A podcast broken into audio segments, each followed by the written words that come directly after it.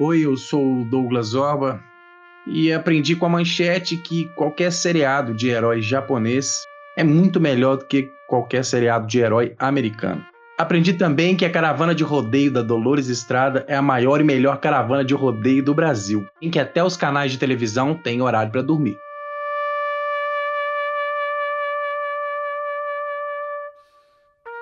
Oi, eu sou Vinícius Luz, o Roliço, e por conta da manchete eu descobri que robôs lutam mais ágeis do que eles andam. Signos só servem para saber qual cavaleiro de ouro que nós somos, e a dublagem brasileira melhora qualquer texto quando ela é localizada.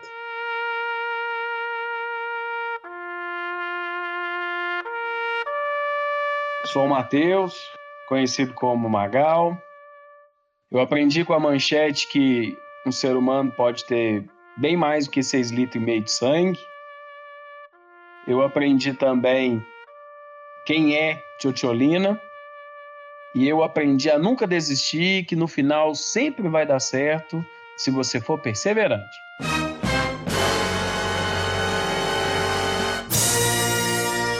Começa agora. agora. Mais que três. Mais que três.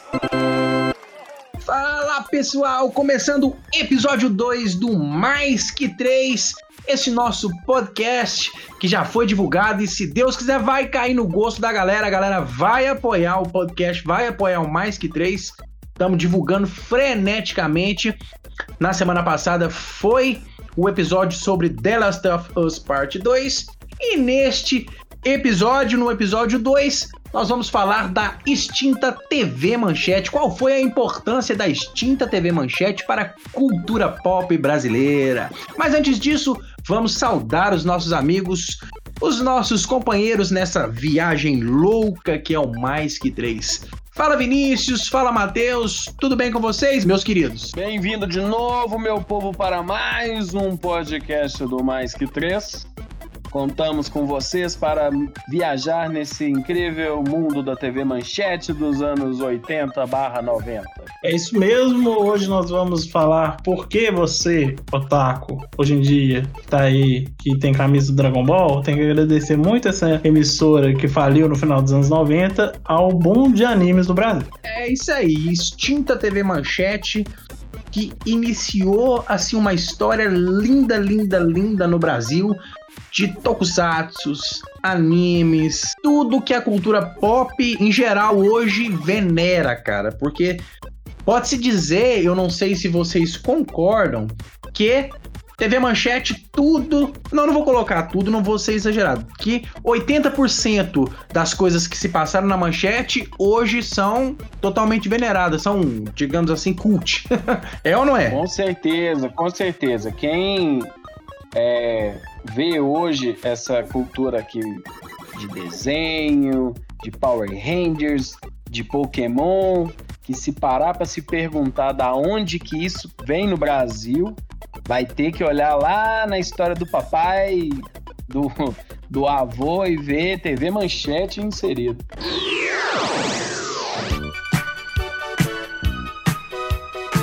A extinta manchete que, para quem não sabe, e eu acredito que a maioria das pessoas que escutam o nosso podcast sabe, mas pode ter alguém que ainda não saiba, foi que praticamente iniciou a programação infantil com programas de auditório. A Xuxa, para quem não sabe, nasceu na Manchete, tinha a Angélica logo depois, e assim sucessivamente. Destrincha um pouco aí, Vinícius. É, para quem não sabe, né, para quem é muito novo, para quem é nasceu depois dos anos 2000 ou não se lembra, né? É, os anos 80 e os anos 90, a programação infantil era muito importante para os canais de TV, porque elas traziam muitos patrocinadores. É, a venda de brinquedos durante os intervalos ali da parte da manhã é, servia para entreter as crianças e também para vender muitos anúncios e fazer parcerias com empresas, grandes empresas de brinquedo, como a Estrela, etc. Então, assim, a, a parte da programação infantil era muito era tratado com seriedade por esses canais. E a Manchete, que é um canal que surgiu no, no início dos anos 80, ela imediatamente já queria um programa infantil para poder atrair esses patrocinadores. O primeiro, um dos primeiros programas foi o Clube da Criança, que era um programa tradicional dos anos 80. Tinha uma apresentadora loura com trajes mínimos e sexualizada, um monte de criança ali fazendo gincanas e brinquedos e tal, e no meio dessas brincadeiras tinha os desenhos, né? E uma das pessoas que apresentou o programa do Clube da Criança foi a Xuxa, né? Aquele vídeo clássico do Senta lá, Cláudia, é do Clube da Criança, da Manchete. E quem foi? Esses dois aqui, essas duas? Então não foi você não, amor, de prato. Senta lá, por favor. Senta lá pra mim, me ajuda. Aham, Cláudia, senta lá. E aí nasceu o Xuxa Meneghel. Exatamente, isso bem antes da lei pra Globo. Pra quem não sabe, é, a Xuxa já tinha uma carreira de modelo. A Xuxa já tinha uma carreira artística, mas não voltada para o público infantil. Não, não. Tanto que a Xuxa, é, existe um filme da Xuxa que é todo polêmico. Como é que chama? Amor Estranho Amor, o nome do filme, não é isso? Que eu acho que nem é um assunto que eu acho que dá até um podcast separado. Mas a Xuxa, ela já tinha uma carreira artística. E assim, ela na manchete ela se introduziu introduziu assim no bom sentido da coisa introduziu na introduziu no público infantil nos programas infantis Introduziu no público infantil, tá ficando pior. Porque o, o, o filme Amor Estranho Amor é de 82, né? É, isso Depois a gente nem não, é- não faz muito parte do assunto. É, e ela vai pra manchete depois disso, né? É pouco depois é bem pouco depois E aí, nesse, nesses programas infantis, é, já a Manchete fez aqueles apanhadões de, de programas internacionais que vinham, as animações vinham de fora, né? não tinha animação brasileira aqui, e eu acho que os canais nem se importavam mesmo se tivesse. É, a ideia deles era, era reproduzir o, o sucesso dos, dos canais como o Globo, que passava lá o G.I. Joe, o Rambo, etc. G.I. Joe, pra quem não sabe, é o Comandos em Ação, gente. E dentre esses, esses pacotões, né, esses, esses, essas feiras de material que esse pessoal pegava e não dava muita trela do que que tava pegando, tinha alguns animes, né? É, tinha o Doraemon, que foi um anime que não fez muito sucesso, isso já na época que a Angélica apresentava, é, e o Doraemon é famosíssimo no Japão, ele existe até hoje um anime, é um anime de comédia, de crianças, de comédia, que tem um gato espacial lá que faz coisas esquisitas. eu sei qual que é mas aqui no Brasil ele não pegou né cara? E foi um marketing muito grande, porque ele, o nome do Brasil foi Super Cat, que era uma música da, da Angélica, do primeiro disco dela, eles tentaram trelar uma coisa com a outra, só que não funcionou. E tinha o clássico, dos, um dos clássicos aí, um dos maiores clássicos do- da animação japonesa da época, dos anos 70 e 80, que foi o Patrulha Estelar, né? O que tinha aquele grande, aquela nave em formato de barco, o Yamato, né? É, que estava fazendo um sucesso tremendo no Japão na época e chegou a passar no Brasil a terceira temporada, é, que era baseada num filme que eles dividiram em várias partes. É, e esse, o Patrulha Estelar, fez sucesso no Brasil, muita gente conhece. Você pode perguntar aí, talvez, no caso do pessoal mais novo, bisavô, avô, alguém vai falar aí que viu o Patrulha Estelar ou que conhece o Patrulha Estelar. Patrulha Estelar eu acompanhei bem pouco. Eu, eu sei qual é, eu sei qual é o desenho, eu sei qual é o anime, melhor dizendo, mas assim, acompanhei bem pouco, bem pouco mesmo. Você pode perguntar ao seu avô português, que ele vai falar que chama Força Astral. é, tem essas questões de nome. Lá em Portugal ele é a Força Astral. E aí, então assim, e passaram outros desenhos. Passou um jogo, um desenho que tinha o, o D'Artagnan cachorro, que eram os três mosqueteiros, só que todos os personagens eram cachorros. Esse desenho fez muito sucesso também na época. E no final dos anos 80, a, a Manchete começou um caminho que foi trazer uma penca de tokusatsus para a programação dela, que foi o Changeman, Flashman, A manchete começou um caminho sem volta. Exatamente. Ela começou a passar ali Jiraiya, Jaspion, Changeman, Giban, e eles passavam no horário à tarde também. Então eram dois públicos, né? Você tinha a turma que assistia de manhã e a turma que estudava de manhã e não assistia, assistia à tarde. E à tarde era bom porque muita, não tinha muita programação infantil à tarde. Tirando a sessão da tarde, né? Que passavam os filmes e alguns filmes que nem deveriam estar passando naquele horário. Cara, aquela época era muito sem filtro as coisas daquela época, cara. Era muito sem filtro. A gente não viveu os anos 80, a gente sobreviveu aos anos 80. O pessoal mais novo, né, que nasceu dos anos 2000 pra cá, tem que entender que é o seguinte: os anos, a TV dos anos 80 e dos anos 90, vocês têm que imaginar que ela era uma carreta sem freio, carregada de carvão, descendo numa ladeira. Não tinha controle nenhum, nada fazia sentido ali. Muito boa definição. Então esse início do trabalho da Manchete com os Tokusatsu já começou a apresentar para o público brasileiro, acostumado com os relatados americanos, outro tipo de seriado, né? Porque os Tokusatsu foram extremamente importantes e fizeram um sucesso muito grande no final dos anos 80 e início dos anos 90. Os Tokusatsu eram importantes pra caramba para as crianças. O meu irmão o Wagner, né? É, que é bem mais velho que eu, só quatro anos, ele, ele conta o dia que ele viu o Jasper pela primeira vez. Ele estava assistindo o Superman, aquele filme clássico do Superman na, na Globo. E aí ele mudou de canal e viu um cara vestindo uma armadura super tecnológica, voando e entrando no robô gigante. Aquilo para ele foi um troço surreal. Tipo assim, que maluquice é essa? Um monstro de borracha e não sei o quê. Então, os Tokusatsu já me firmaram ali e, e já ganhou o coração de muita gente, dos, de muitas crianças da época, por trazer um fenômeno diferente é, de cultura, de, de heróis diferentes para esses, para as crianças brasileiras. Só para complementar, é, para a gente hoje era um efeito, para a gente hoje são efeitos que você fala assim, não, que tosqueira, que coisa bizarra do cão.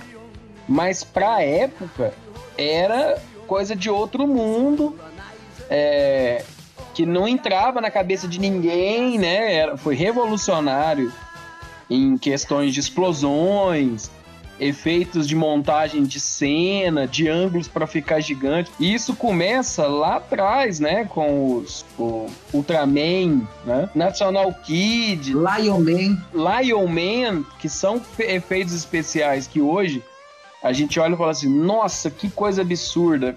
Mas que pra época trazia uma fantasia muito grande, né? Lion Man dá pra você ver o fecho da, da fantasia do cara. Mas assim. É, e, e você imaginar um robô gigante vindo. É muito isso aí que, que o Rolista tá falando. Pra molecada da época, ou você ficava, nossa, você viu que louco, não sei o que, explodiu uma montanha.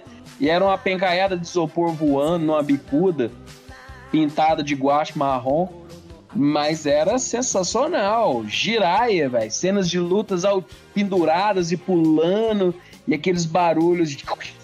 Uma dádiva dos ninjas. Antes que apareça alguém nos comentários xingando a gente, a TV Tupi exibiu Tokusatsu. Ela exibiu muito antes aí da manchete. Ela exibiu Ultraman, National Kido, Spectraman. Só que assim, tinha um hiato de pelo menos uns 10 anos de diferença. Então, aquelas crianças que assistiram Ultraman já estavam maiores, já estavam adolescentes, já estavam transando. Então, eles não estavam assistindo o programa da, da Xuxa, da Angélica. Então, foi por uma outra, uma outra geração, e assim, diferente de, do, do, da época da TV Tupi, não eram três, três quatro programas. Eram, foi um monte de uma vez. Só você tinha os Changeman, você tinha os Flashman, os Jirai, Giban, Jasper, Black Kamen Rider. Tudo uma vez, igual Patrine. Vocês lembram da Patrine? É isso que eu ia falar. Isso você tá falando dos mais, dos que mais fizeram sucesso no Brasil. Porque você ainda tinha Google Five, você tinha é, o Spearman, você tinha o Charivan, você tinha. Deixa eu lembrar mais aqui. Spearman. O Inspector já era a versão. versão. O Spectre já foi nos meados dos anos 90 que passou, né? Eu digo assim, você, o que a gente tá falando aqui são os mais os, os que fizeram mais sucessos, os que tiveram mais é, exibições. Mas ainda assim, a Manchete tem, passou vários outros tokusatsu que talvez nem fizeram tanto sucesso quanto, quanto esse, mas passou bastante, cara. O que tinha de tokusatsu na manchete não era brincadeira, não. Agora, eu tenho uma curiosidade aqui que eu não sei se vocês sabem. Eu vou perguntar se vocês souberem, vocês falam. Sabe quem foi que trouxe Jaspion pro Brasil? Não. Pedro Álvares Cabral. Alguém sabe? Dou-lhe uma. Umba, umba, umba. Vocês não sabem? Quem trouxe Jaspion pro Brasil foi o, o Beto Carreiro.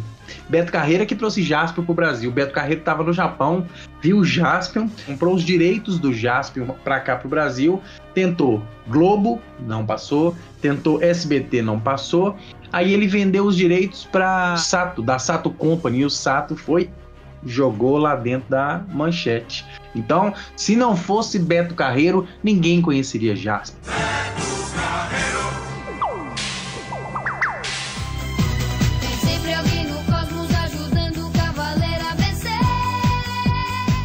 E quem está mais atento já percebeu que vamos falar de um assunto agora que foi um divisor de águas na história da cultura pop é, do Brasil, da molecada em geral. A gente vai falar de Cavaleiros do Zodíaco, que, dispo, que, né, que chegou no Brasil meio despretensiosamente. Um programinha ali dos molequinhos japonês, de um monte de país, com as armaduras. Como quem não quer nada. Como quem não quer nada, disputando a tal da armadura de Sagitário. Aí a galera que nasceu ali em novembro e dezembro já ficou mais ligado, sabia que tinha um signo. E de repente o negócio estourou. E aí, malandro, o, o resto virou história. Eu preciso entender umas coisas interessantes sobre como os Cavaleiros Zodíacos chegaram no Brasil, né? Ah, em 1994, a Manchete não estava muito bem nas pernas. Ela estava numa crise financeira fodida, já tinha dois anos.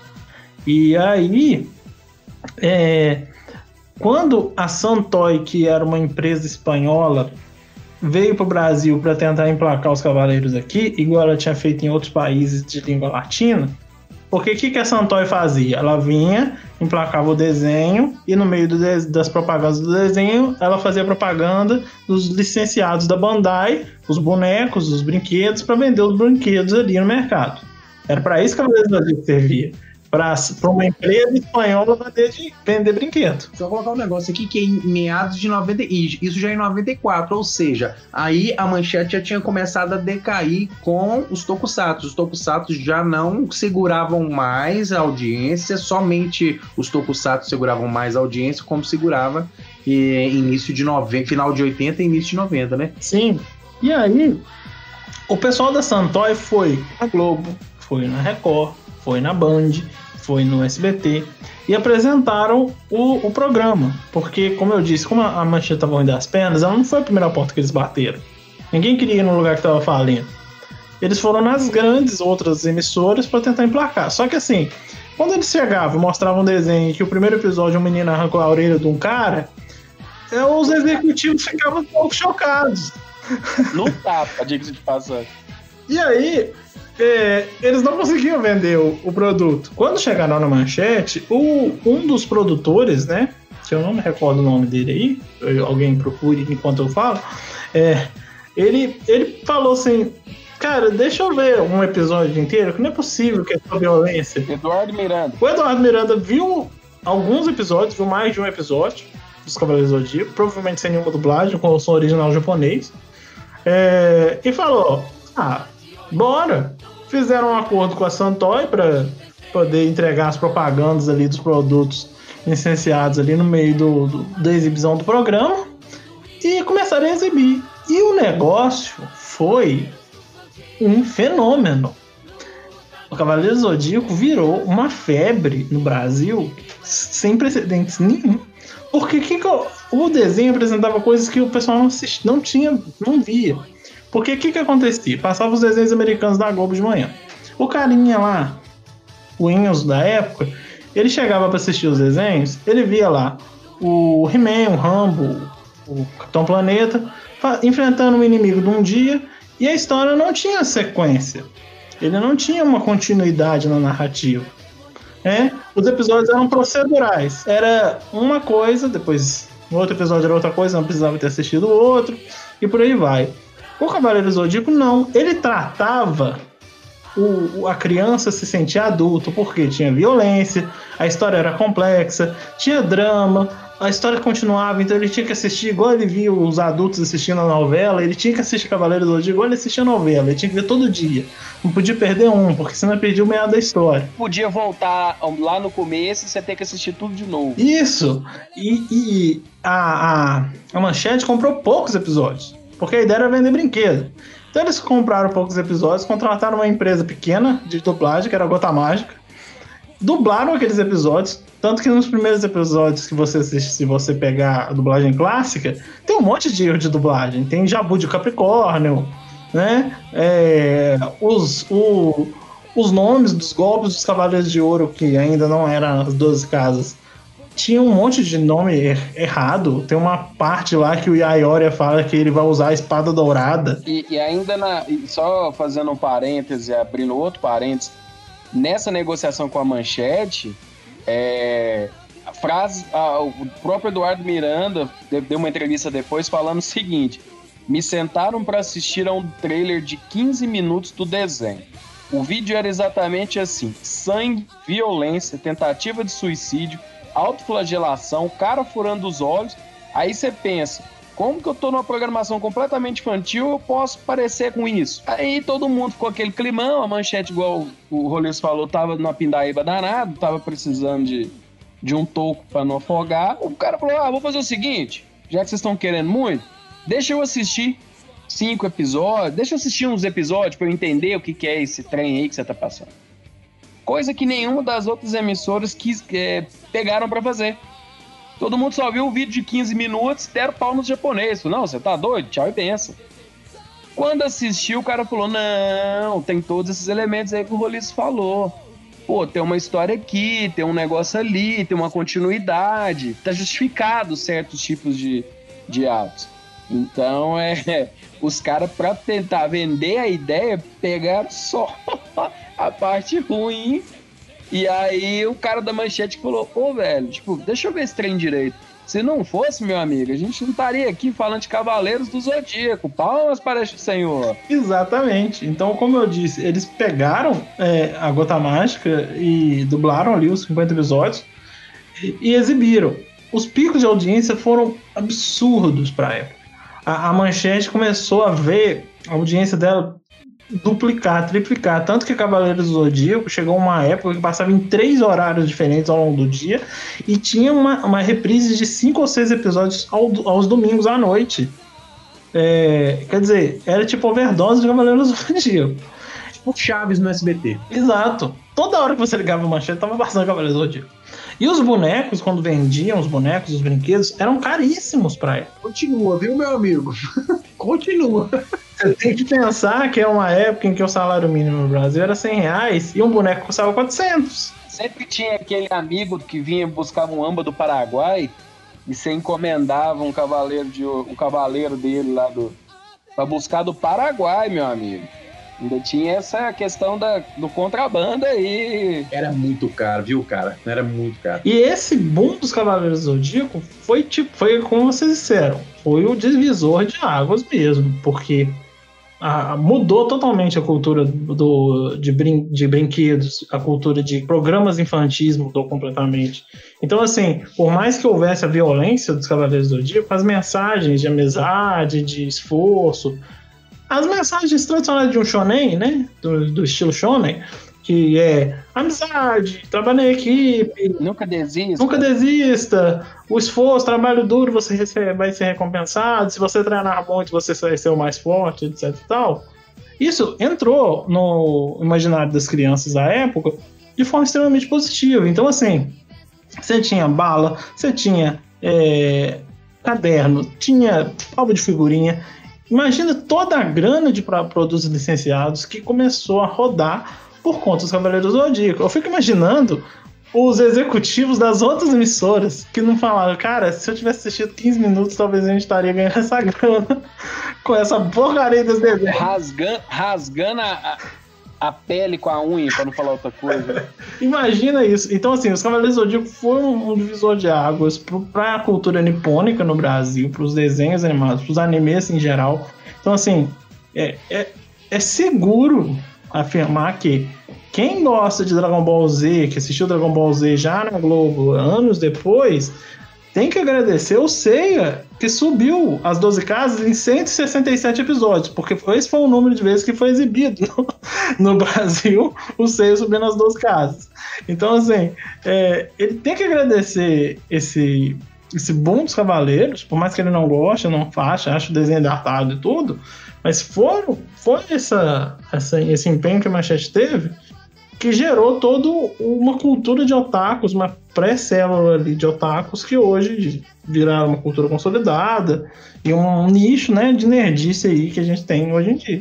Só antes da gente passar para um próximo tema, só lembrando que além de tudo isso que, que Cavaleiros dos Zodíacos, além de tudo isso que Cavaleiros dos Zodíacos agregou, ele também se aventurou no meio musical. Eu não sei se vocês lembram que Cavaleiros do Zodíaco teve um LP e um CD e fita cassete. Sim, senhor. Eu tinha. Esse, esse, é, pois é, esse álbum chegou a vender quase um, quase um milhão de cópias. Ele vendeu 700 mil cópias no Brasil, cara. É, e pensa só, para uma época que CD era caro pra caramba, é, tudo que era original naquela época era muito, muito, muito caro.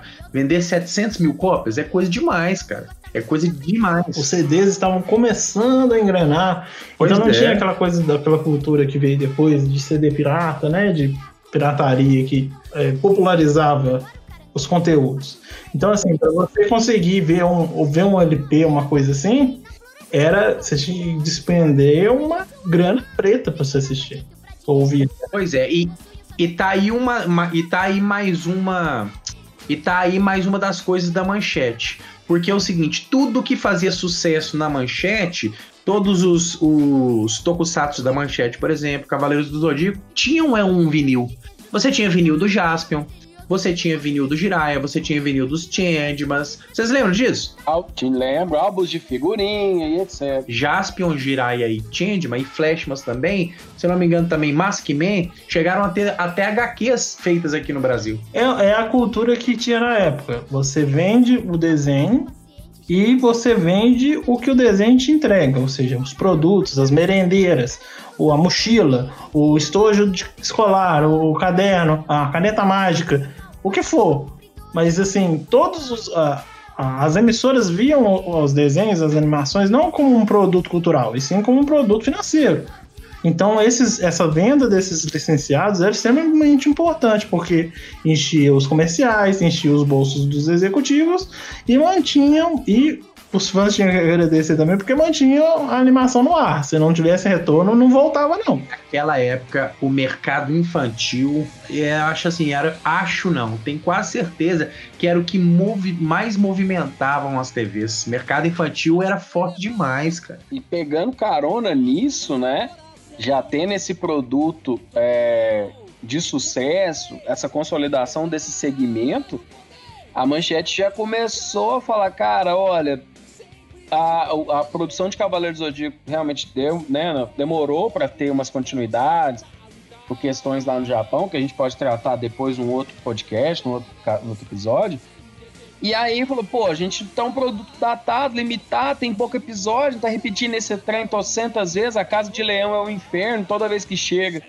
Você ficava rezando pra no outro dia continuar e não voltar lá naquela batalha do, do da, da armadura de Sagitário no torneio galáctico. Reza a lenda que o episódio, porque o que, acontece? A, a Manchete comprou e exibiu os primeiros episódios ali. E sempre que chegava na casa, chegou, chegava para ir pro santuário, parava e voltava tudo. Aí depois começou a passar até a casa de Leão. Os cavaleiros do Zodíaco subiam até a casa de Leão, e quando chegava lá e você descobria que o Aioria estava possuído, acabava, e você não via aquela surra homérica que você tomava, né, no episódio seguinte. Então, assim, foi um, evento, foi um evento, o dia, a, a Manchete anunciou, a cara dura é muito bom, um evento, a Manchete anunciou episódio inédito, você nunca viu esse episódio do, do exibido foi no dia 1 de maio. Eles são tão sacanas que eles apresentaram o negócio no feriado, pra não ter perigo de ninguém perder. Aí você falou, agora vai! Aí chegou na casa de Virgem e voltou de novo. Mas aí eles tentaram, né, arrumar lá os clones, né? Tentaram arrumar alguma coisa que, mas que passasse batido nesse gosto. E aí trouxeram, né, Shurato, Samurai Warriors, Sailor Moon. Eu confesso que de Shurato, a única coisa que eu gostava era os nomezinhos dos negócios que eles faziam lá.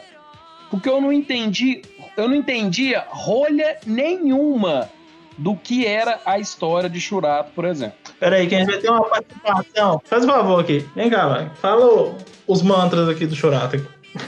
Churato, rei Shura. Naumak Samandá Bodanan. Ablau Ken Soaka. Poder de Shura, né? Aí tem o do rei, né, o rei dragão. Naumak Samandá Bodanan. É, Randi Harandi Soaka. É o dragão de fogo Ryuma. E o do, do Carla lá, o do, vento lá. É, Naumak Samandá Bodanan Makaki Araia Soaka. É, penas cortantes de alguma coisa lá da Carla lá, que é o pássaro lá do, do personagem.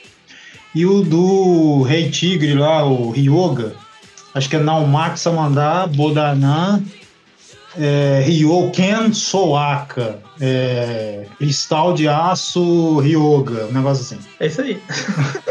Não, mas você me lembrou demais agora a bruxa do Caspian. A bruxa que usa. Que querebanca, cabanga, querebanca, cabanga, querebanca.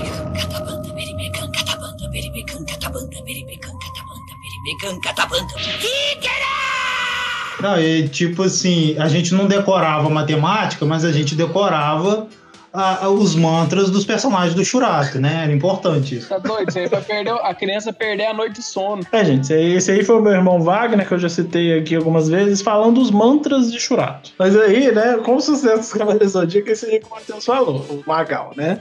Que a gente teve participação especial.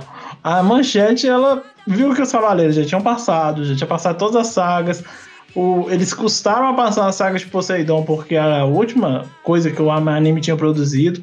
E aí eles se viram na sinuca de bico, tipo, como manter a audiência disso.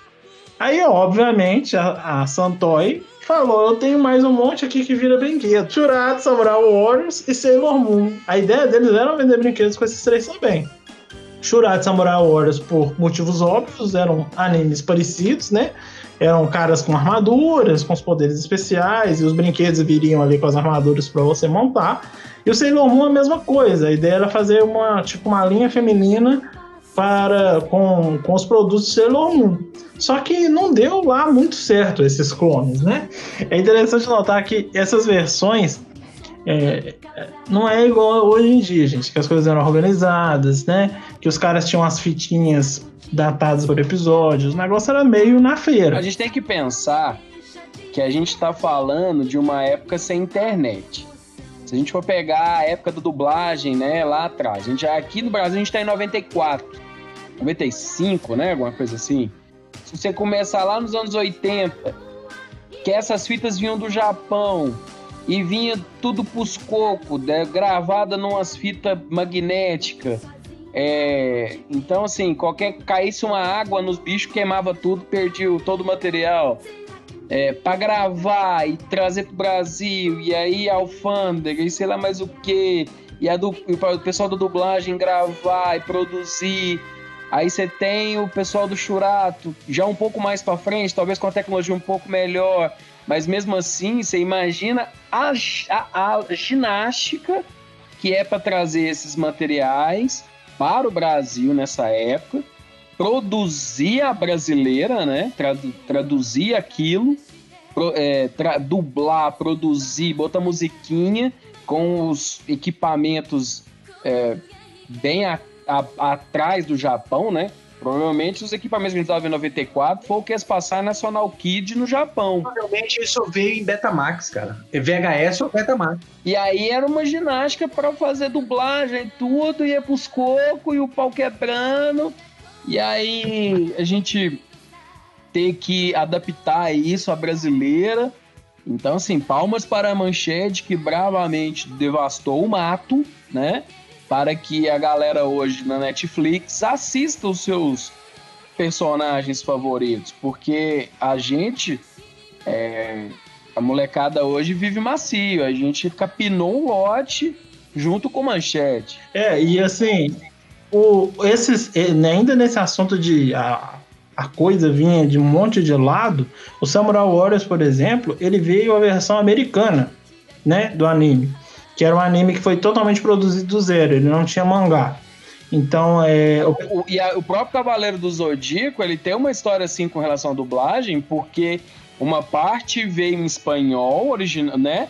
outra parte eles tiveram que pegar do japonês para traduzir para inglês, para depois traduzir para português. E alguns era dublado em espanhol do japonês, que quando ia passar para português falava assim, pô, não tá fazendo sentido nenhum. Exato. Aí os caras dublavam em inglês para dublar para português. Não tinha um, um Zé japonês aqui, especialista em dublagem de desenho. Um dos meus problemas com Samurai Warriors eu acho que era por isso, porque eu achava o desenho fraco. Se você tinha assistido um Cavaleiro do Zodíaco, você pegar um Samurai Warriors, eu, eu particularmente achava fraco. Por quê?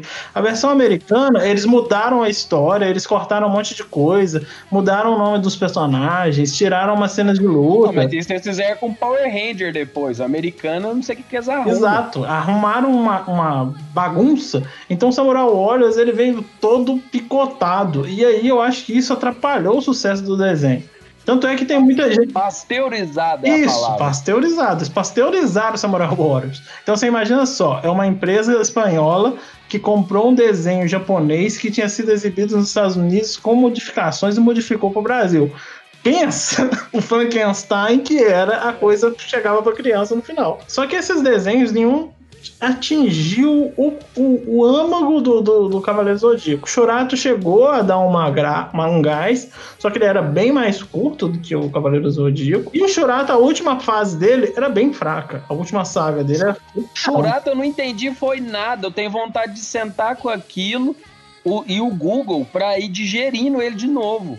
Porque eu não entendi rolhas nenhuma de Churato é bom. Mas nem nada. Sabe o que é nada? Eu gostava de Churato, Churato era bom. Eu não entendi ruelas nenhuma. Pode fazer então um explicando Churato para os novatos. Porque você tá louco, irmão. E aí, a- nessa onda aí, a, a, a Sato Company, né, a, a Santoy, essas empresas que estavam por trás dessa distribuição, eles colocaram o US Mangás, que era uma reunião de OVAs, OVAs, né, que são filmes ou episódios de duas, três partes maiores, de animações diversas sobre vários assuntos. Eles pegaram um monte de desenho, juntaram e passavam toda sexta-feira no programa OS Mangá Brasil. Eles pegaram desenhos tipo Genocyber.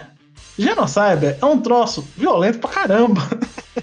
Quem assistiu Genocyber tava até, podia até falar que era o adultão, o o menino que assistiu o Ceia cortando a orelha do Cassius, mas ele assistiu Genocyber, eu acho que ele não dormiu. Porque Genocyber era uma maluquice, uma escatologia, um troço bizarro. Não, tem uma cena lá no final que o monstro começa a dominar o barco, que ele vira uma, tipo umas entranhas lá, e ele estoura um padre que tá rezando de dentro pra fora enquanto ele tá dominando o crucifixo. Quer dizer, isso passava às 6 horas da tarde. Não, e pra você ter uma ideia, ela foi uma série que não foi finalizada no Japão. Pois é. Lá, lá que eles já não são bento da cabeça, eles falaram assim: não, não vai rolar, não. E aí, eles passaram isso, passaram Zeuraima, que eu gosto pra caramba de Zeuraima, porque o vilão, o protagonista era escroto pra caramba. Ele é um cara mau. É, Detonator Orgun, que era muito bacana. Eu gostava muito do Detonator. Esse eu não lembro, não. Detonator Orgun, esse eu não lembro. É, ele só tinha dois episódios. Era um cara que ele era, ele era dominado por uma força alienígena mecânica. Ele entrava dentro de um robô e brigava com outros robôs. E era dois episódios só. Ele chegava quando aparecia um robôzão fodão lá que destruía a cidade inteira. Ele ganha do cara e acabou. No, foi no S mangá que passou aquele anime do Fatal Fury. Vocês lembram daquele anime do Fatal Fury? Que, que tinha. Que tinha o. o o Andy, Andy Bogart de cabelo azul e umas paradas estranhas. Aquele, eu, eu assisti, eu confesso que eu assisti aquele no, no VHS, porque todos esse, todo esse material era vendido em VHS, você alugava ele nas locadoras. É, porque era parte daquela coisa dos licenciados. Eles queriam ganhar dinheiro de qualquer jeito com aquilo. E aí foi em 97, final de 97, que eles finalmente acharam o caminho de volta das pedras, que foi com o saudoso, o excelente, o lindo, Yu Yu Hakusho.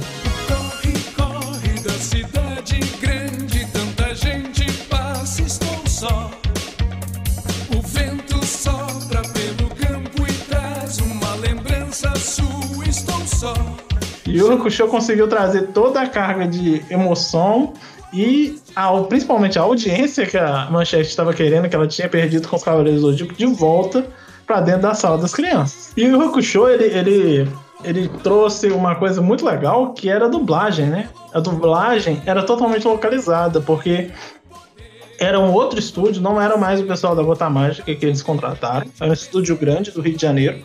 E aí o Yu Hakusho, os caras que fizeram a dublagem, eles acharam que o desenho não ia ter sucesso. Eles gravaram bacalhado. Tipo, eles fizeram um monte de piadas locais, mudaram os textos lá para poder atualizar para as piadas que estavam rolando na época.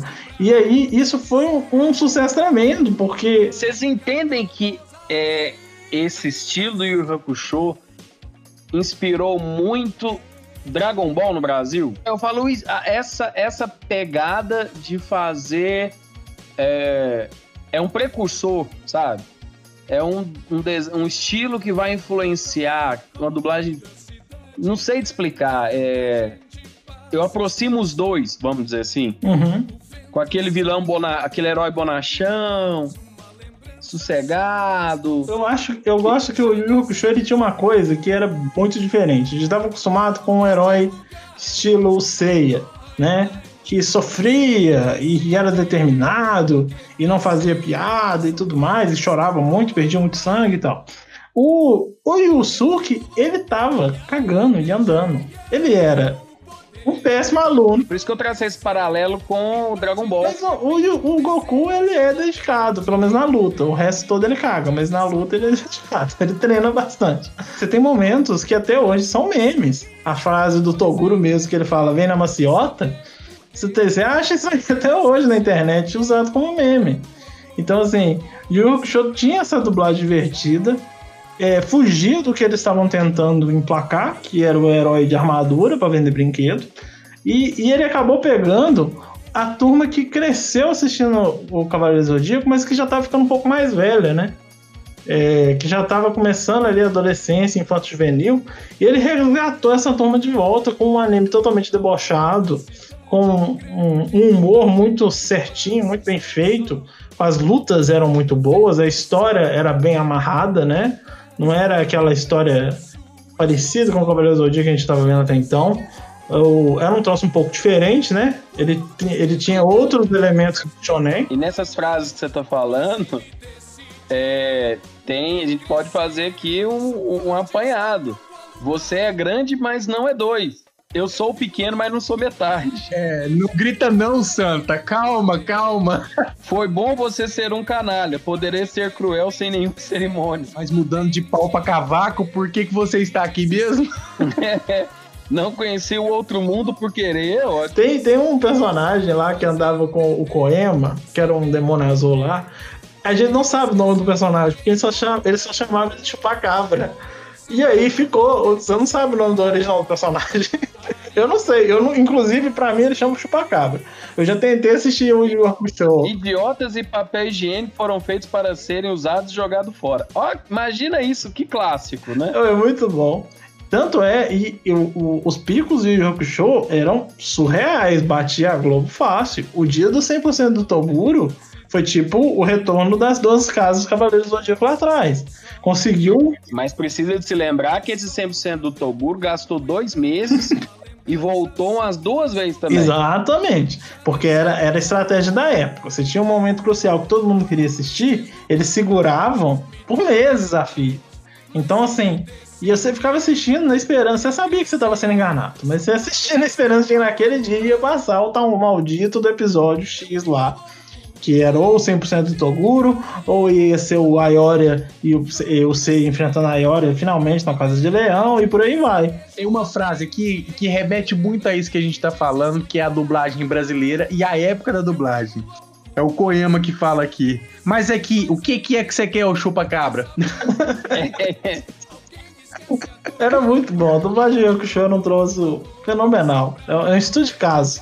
E não é só a dublagem, a trilha sonora inteira, pela primeira vez, eu acho que era, era- foram. Eles pegaram as músicas originais em, em japonês e adaptaram para versões brasileiras, né?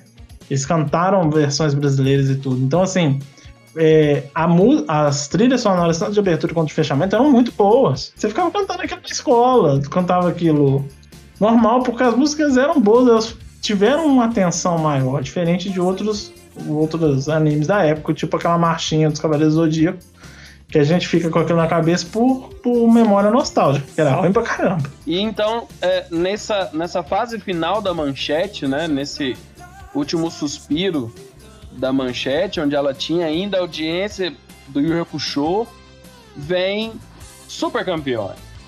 Aí, na pátria do futebol, a gente tem um desenho de um moleque japonês que joga um futebol diferenciado, né? Malevolente. malemolente, com um chute louco que demorava 4 segundos para chegar no gol, fazia umas curvas sinistras. O moleque partindo uma árvore com a bolada e todo aquele de não desistir jamais, não desistir jamais. A sensação que dava que o campo tinha 2 quilômetros, porque os caras começavam a correr, correr, correr, correr, tocar, correr, tocar, tocar e correr e não chegava. E todo mundo ficava invocado com aquele negócio, onde que esses moleques iam chegar, e, e a Copa do Mundo, e a seleção, e a seleção do Japão. E ele vem de um momento é, histórico, futebol no Japão, né? Que o futebol japonês ele é muito influenciado pela ida do Zico pro Japão. O Zico lá é muito adorado, é praticamente um embaixador japonês do, do futebol do futebol no Japão, né? E depois alguns outros jogadores foram para lá e tudo. E Super Campeões vem nessa nesse momento histórico, vamos dizer assim, é, já no, fazendo um papel de, de, de massificar, né, de, para a criançada o que é o futebol, para desenvolver o futuro do futebol no país, né? E aí eles exportam Grande Tsubasa. Oliver Tsubasa, que é inspirada a história dele em um tiozinho que veio jogar no Brasil, realmente. Vou pegar o nome do japonês aqui, né? Que lá no Japão o personagem é conhecido como Tsubasa Ozora. Mas para nós aqui, né, o Oliver Tsubasa, traduzir o, nome do craque japonês que vai levar o Japão ao rumo ao estrelato. E é o famoso Musashi Mizushima. Tá com a cara no muro. Ele foi o japonês que inspirou esse negócio. Ele veio com 11 anos pro Brasil e ele treinou nas categorias de base do São Paulo, numa espécie de intercâmbio é, que eles faziam e tal. E aí fez sucesso, lá todo mundo ficou louco, jogando no Brasil, Brasil, Brasil, mas não foi muito pra frente, não. É, e esse, essa, essa vibe de futebol funcionava no Brasil, né? Porque aqui o povo gosta de futebol, não sei se você sabe. Talvez você não saiba, mas aqui o pessoal curte um pouco aí o futebol. E É. aí, Bate uma bolinha. é, uma bolinha de vez em quando e tal. Agora não por causa da pandemia, mas enfim.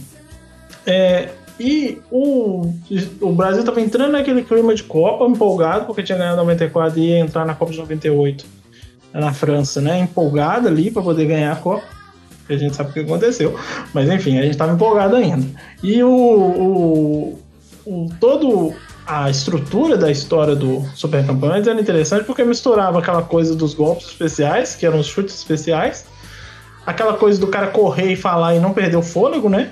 Porque eles conseguiam correr, falar, pensar, saltar 7 metros de altura, chutar e voltar no chão sem nem suar. E, e a mesma estrutura do, do, do treino, né? Porque o, o Oliver, ele treinava para ser bom. Ele não era tipo um talento nato. Ele tinha o talento dele, mas ele precisava treinar os chutes, treinar as coisas básicas. E quem treinava ele era um personagem brasileiro, que era o Roberto, né? Ele treinava o o Oliver Tsubasa ali, usando as técnicas brasileiras. Ele ensinou a dar aquela bicicleta que ele voava para fora do estádio, chutava a bola. É, e outro, o chute de trivela e outras coisas que existem realmente no, no, no futebol, só que exageradas naquele clima de anime, né? Eu confesso que eu não gostava de Super Campeões. Confesso, mas eu confesso demais. É porque você é ruim de bola. Aí você levava esse rancor pro desenho. Nem. Mas é interessante que eu não sou fã de futebol e eu gostava de Super Campeões, porque a história é boa.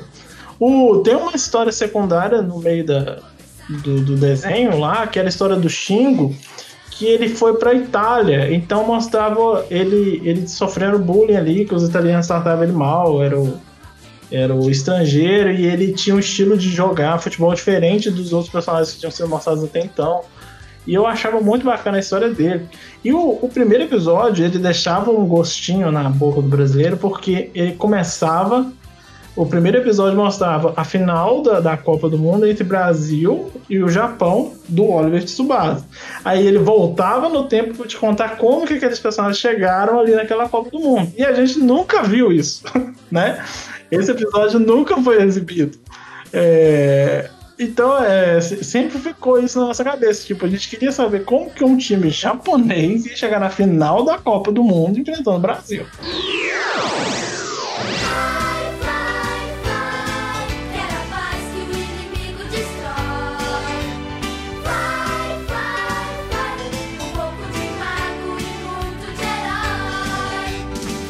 Nem todo esse sucesso foi suficiente para salvar a manchete.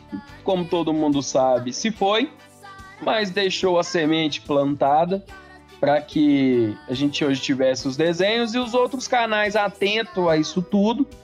Se aproveitaram e caíram para dentro. E aí a gente tem vários exemplos de, dessa semente que ficou da saudosa TV Manchete. Dentro desses exemplos, eu quero uma pausa, um silêncio para escutar isso aqui, ó.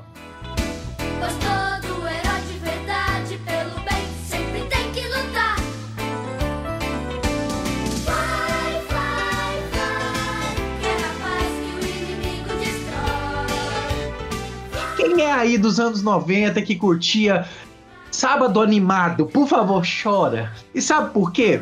Porque entre as emissoras que se aproveitaram dessa sementinha que a Manchete plantou, teve o SBT, que veio com Dragon Ball, Fly, Street Fighter Victory, que pra mim foi uma das melhores séries, melhores animes do, do Street Fighter, Guerreiras Mágicas de Hayert. E assim, era sensacional esses animes do SBT. Muitos desses animes passavam durante a semana, mas esse que eu tô falando pra mim que foi o melhor, que foi Fly, o Pequeno Guerreiro, passava no saudoso Sábado Animado no SBT. Vocês lembram? É, lógico, a gente lembra, inclusive Street Fighter, né? Com aquela musiquinha sofrida pra soltar um Hadouken. Trocentas horas, era, mas era, foi um desenho muito interessante. Eu confesso que Fly eu achava um porre. Aí é momento de discussão pesada no grupo, então a gente vai só passar reto nesse assunto. Gosto de Dragon Ball pela sacanagem embutida. Tem muitas. Os personagens são bem mais sacanas do que no resto da série, inclusive os vilõezinhos ali. Eu gosto do Dragon Ball original porque o, o Toriyama parecia que ele tava fazendo aquilo ali por diversão. Você sente a diversão que ele tava fazendo enquanto ele escrevia. Então você tem umas cenas malucas que envolvem muita nudez, inclusive, né? Porque como- você tem que lembrar que isso é, é a carreta descendo o morro. As coisas não tinham muito freio, não. É um dos animes hoje em dia mais censurados, né, cara? É, então assim, É, hoje já é todo serião, mas porque ele entendeu o seu papel para o público infantil. Mas nem sempre nos anos 80 e 90 eles entendiam isso. E o, o, o, o, o Street Fighter Victory, né? Street Fighter 2 Victory, ele, ele tem uma das melhores, e uma das minhas cenas de luta preferidas dessa época, que é a cena de luta do Ken contra o Vega. Exatamente. Que é uma cena de luta desesperadora e sangrenta. Cara, quando o Vega enfia a garra no pé do Ken, a gente sente a dor aqui. Porque você fala assim, hum, É tipo bater o dedinho na quina. é, a cena e é tensa porque a, a Chun-Li tá dominada pelo Bisonho e os dois estão dentro daquela gaiola e é um desespero aquela cena de luta e ela não tem quase nenhum golpe especial, isso é muito bacana. Ela finaliza com o Shoryuken, né, do Ken, mas o Street Fighter Victory não focava nos golpes especiais, né, ele focava nas cenas de luta de arte marcial mesmo, tanto que os movimentos dos personagens eram muito críveis, né, eram realistas, né, você vê o, o uma, tem um episódio que o, o Ken e o, o Ryu usam golpes de submissão para enfrentar os inimigos. Você vê eles dando as chaves, né? É- era muito bacana. Eu não sei se vocês sabem que Street Fighter, esse Street Fighter Victor é um, um- é uma série que não tem nada a ver com o jogo, tá? Eu já li sobre que não tem assim, na, a história não tem nada, nada, nada a ver com o jogo. Não, era uma parada totalmente diferente. Mesmo porque na época o Street Fighter não tinha muita história. E o filme, então, que não tem coisa nenhuma com coisa alguma? Cara, isso é assunto para um podcast sensacional. Filmes que o Van Damme fez enquanto tava cheirado e não lembra. É, Sábado Animado foi legal porque ele passava mais ou menos da mesma época do final ali da, da manchete e ele era uma opção no sábado, como o próprio nome dizia. A gente assistia na manchete, Ah, a gente assistia na manchete e chegava sábado, corria pro SBT pra am- amanhecer ali, comendo, tomando um Todd, comendo uma bolachinha Maria e assistindo o, o Ken tomar uma garra no pé e sangrar quase até morrer. Então era muito legal essa, essa diferença e o fato de que novas produções começaram a chegar, a gente começou a assistir coisas que a gente nem imaginava que a gente ia assistir.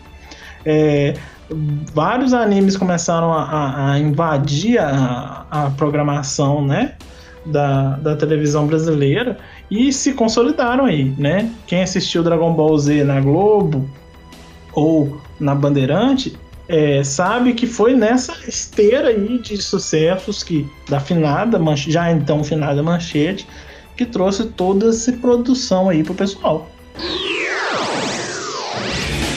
Esse meu jeito de viver, ninguém nunca foi igual. Depois disso veio Pokémon na Record, que foi assim, um sucesso, é um sucesso estrondoso até hoje. É, por mais que eu ache hoje, opinião pessoal, tá? Que o, o, o anime ele meio que perdeu um pouco a essência. Com certeza. com esse tanto de Pokémon que existe, que é mais Pokémon do que tudo, perdeu muito, muito, muito a essência de, de quando ele se iniciou. Mas assim, até hoje é sucesso. Pokémon é recorde de vendas em jogos e, e- e em animes até hoje, cara. Principalmente em jogos. Tudo, todo jogo de Pokémon que lança é porrada. Pokémon no início dos anos 2000 conseguiu esse sucesso, né? Essa coisa de todo lugar que você olhava tinha Pokémon, na lancheira, nos brinquedos, nas coisas. Hoje em dia também, com Pokémon GO. Você pega o Pokémon GO, onde você vira o celular, tem um Pokémon. É, eu, eu acho que uma das campanhas de maior sucesso do Pokémon foi o Pokémon no, no Pitulinha do, do Guaraná Antártico. Vocês lembram disso? Sim, Que, Não, que eu, ele eu já era um adolescente que gostava de me alcoolizar. Eu não ligava muito Ah, vai te catar, cara, que é, que mentira! Não tinha idade para essas coisas ainda não? Para com esse para de jogo. Morava no Serra Verde, Zé. Lá as pessoas amadurecem cedo, que a vida é difícil. Sei. Tá, tá bom. Que caô, hein? Nesse segmento, mudando de emissora, a Globo também não ficou pra trás. Mas o que, que a Globo fez? Confesso eu que sou um apaixonado de com Power Rangers. Principalmente o Mighty Morphin Power Ranger, que é a, primeira, segunda, terceira, quarta temporada de Power Rangers. Principalmente o verde. É, principalmente o branco. verde. É. E fica preto. Mas assim, a Saban nada fez do que pegar uma série chamada Zero Ranger no Japão, que inclusive, é, a título de curiosidade, no Japão o Ranger amarelo era um, um homem. Quem era o Ranger amarelo era o Manabu do Jiraiya. Caramba. O Manabu do Jiraiya era o Ranger, o Ranger amarelo no Japão. Mas o que, que a Saban fez? Pegou a série, as cenas de luta da série do Japão, contratou cinco adolescentes é, dos Estados Unidos, fez uma, ambientou uma série ah, adolescente dos Estados Unidos e mesclou as cenas de luta do Japão. Então, se você já era adolescente nessa época e achava a Ranger amarela gostosa na cena de luta, você se danou. Era um japonês. Isso aí. E na mesma levada da Globo, a Globo teve assim um, um dos animes que eu acho que é um dos anim- um animes mais bonitos que tem, cara, que é o Samurai X. Samurai X pra mim é um dos melhores animes, de verdade mesmo. A história do Samurai X é muito, muito boa, muito boa mesmo. Vocês chegaram a assistir o Samurai X? Tá louco. Pra X eu li tudo, assisti tudo. O anime ele peca por mostrar o último arco, né? Que é o arco do Enishi. É o da espada invertida, né? É, isso. E ele, por muitos anos, foi o meu mangá preferido. Até eu conhecer a obra de arte que é Fullmetal Alchemist. Mas isso a gente fala em outro momento. Mas eu gostava muito de Samurai X porque eu era apaixonado com Rurouni Kenshin antes do anime passar. Eu tinha visto nessas várias revistas que se reproduziam nessa época de sobre animação japonesa, né? E ela falava de outras coisas que não tinham chegado no Brasil ainda. E o Rurouni Kenshin estava estourando no Japão no final dos anos 90. Quando eu vi aquilo, eu achava a ideia muito massa, a história do Japão mesclada com as cenas de luta. Eu era apaixonado com aquela ideia, eu era louco pra ver. Quando eu descobri que ia passar na Globo, eu fiquei ensandecido, porque eu era adolescente, estudava de manhã, então tinha que fazer um malabarismo tremendo pra poder conseguir assistir alguma coisa. Não tinha internet. É muito bonito, cara. Eu não conseguia assistir as coisas. Se você perdia, não tinha jeito de ver de novo, não. Era pra sempre. Acho que esse era um dos charmes, né, da... A gente não tinha outro, não tinha escolha. Perdeu, perdeu, Zé. Vai segue a história, então você tinha que acompanhar na pressão pra não, porque você não ia ter outra chance de assistir tão cedo. E, e aí, depois, ela no mesmo estirão, estirão de Pokémon que tava fazendo sucesso na Record, ela trouxe o Digimon, né?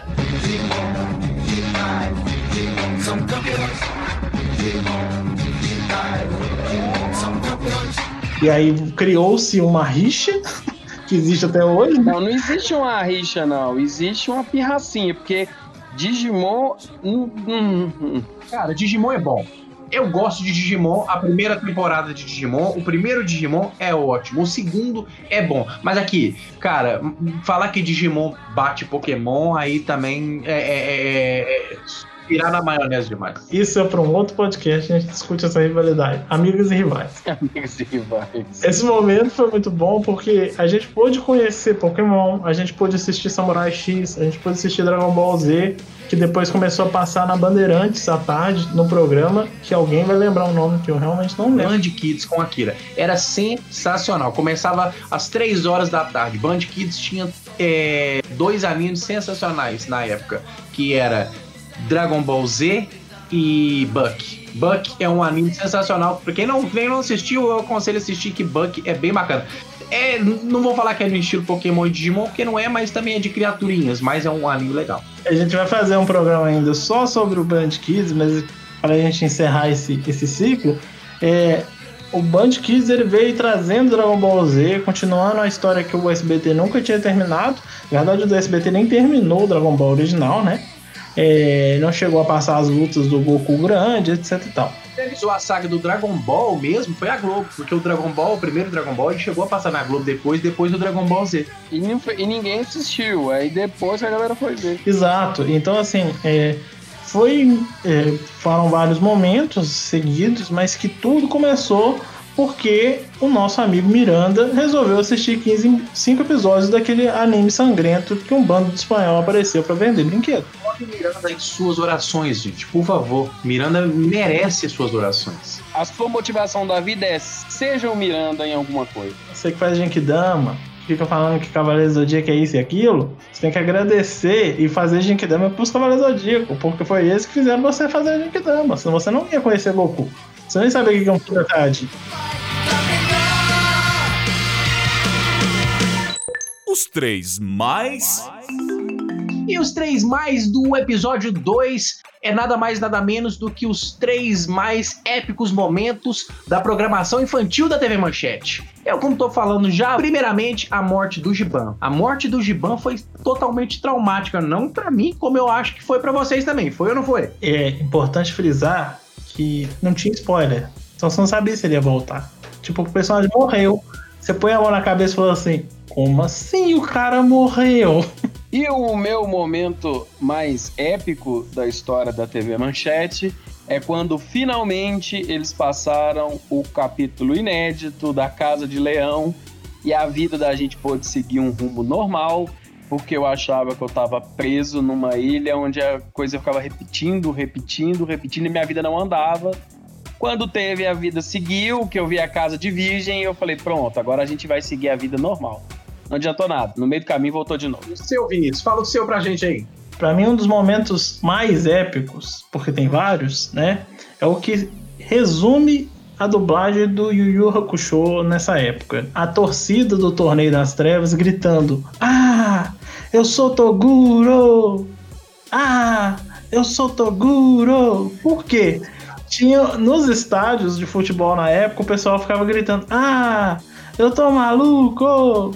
E, e isso tinha pegado, era uma coisa brasileira que tinha se espalhado dos estádios e pras ruas, o povo ficava gritando esse negócio. E eles puseram, torceram pra colocar dentro do anime de 10 anos antes. Então, assim, foi um momento divertidíssimo. Era, todo mundo lembra disso até hoje. E eu lembro muito, com muito carinho dessa cena. Bom, pessoal, a gente vai ficando por aqui. Final do episódio 2. Esse episódio que a gente guarda boas lembranças com carinho, lembranças que aquecem o coraçãozinho que a gente vai guardar para sempre da TV Manchete. Vinícius, Matheus, considerações finais aí pra galera? É isso aí, eu acho que todo mundo que viveu essa fase frenética que a gente chama de anos 80, 90, né? Conseguiu ter recordações felizes, lembrar de momentos agradáveis, de sentar na frente da TV com pipoca, Guaraná tá aí, Foi longe em Guaranataí. Guaraná tá aí original. E é isso aí, espero que todo mundo tenha tido um bons momentos aqui com a gente. Vamos, vamos que vamos. Esse foi um episódio nosso, né? Pra gente relembrar essas coisas. Espero que você tenha se relembrado também. Se você veio aqui pra relembrar, se você veio aqui pra conhecimento histórico, espero que a gente tenha te informado. É, E é isso, foi muito divertido ter vivido essa época, apesar de todos os percalços, né? A carreta desenfreada chegou em algum lugar, ela não bateu. Então, assim, é, eu acho que ficou as, ficaram as lembranças e principalmente o legado, né?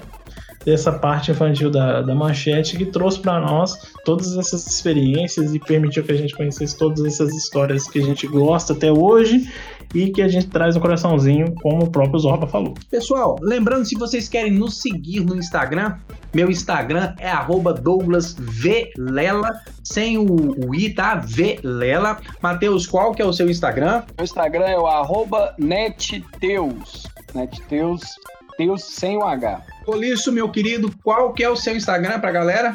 É o arroba V-L-U-Z, luz, A-L, ao, veluzal. Isso aí. Lembrando também que toda segunda-feira, às 8 da manhã, o podcast está liberado em todas as plataformas digitais. A gente, o primeiro ainda não tinha aparecido em todas, porque estava sendo aprovado nas plataformas, mas agora já está aprovado em todas as plataformas digitais. Pode procurar aí e pode divulgar. Divulga, gente. Mas manda para todo mundo. Pelo amor de Deus, a gente precisa da audiência de todo mundo. Bom, é isso aí. A gente vai ficando por aqui. Galera, fui. Tchau, Matheus. Tchau, Vinícius. E até o próximo programa, se Deus quiser. Fui! Valeu! Tchau! Um e.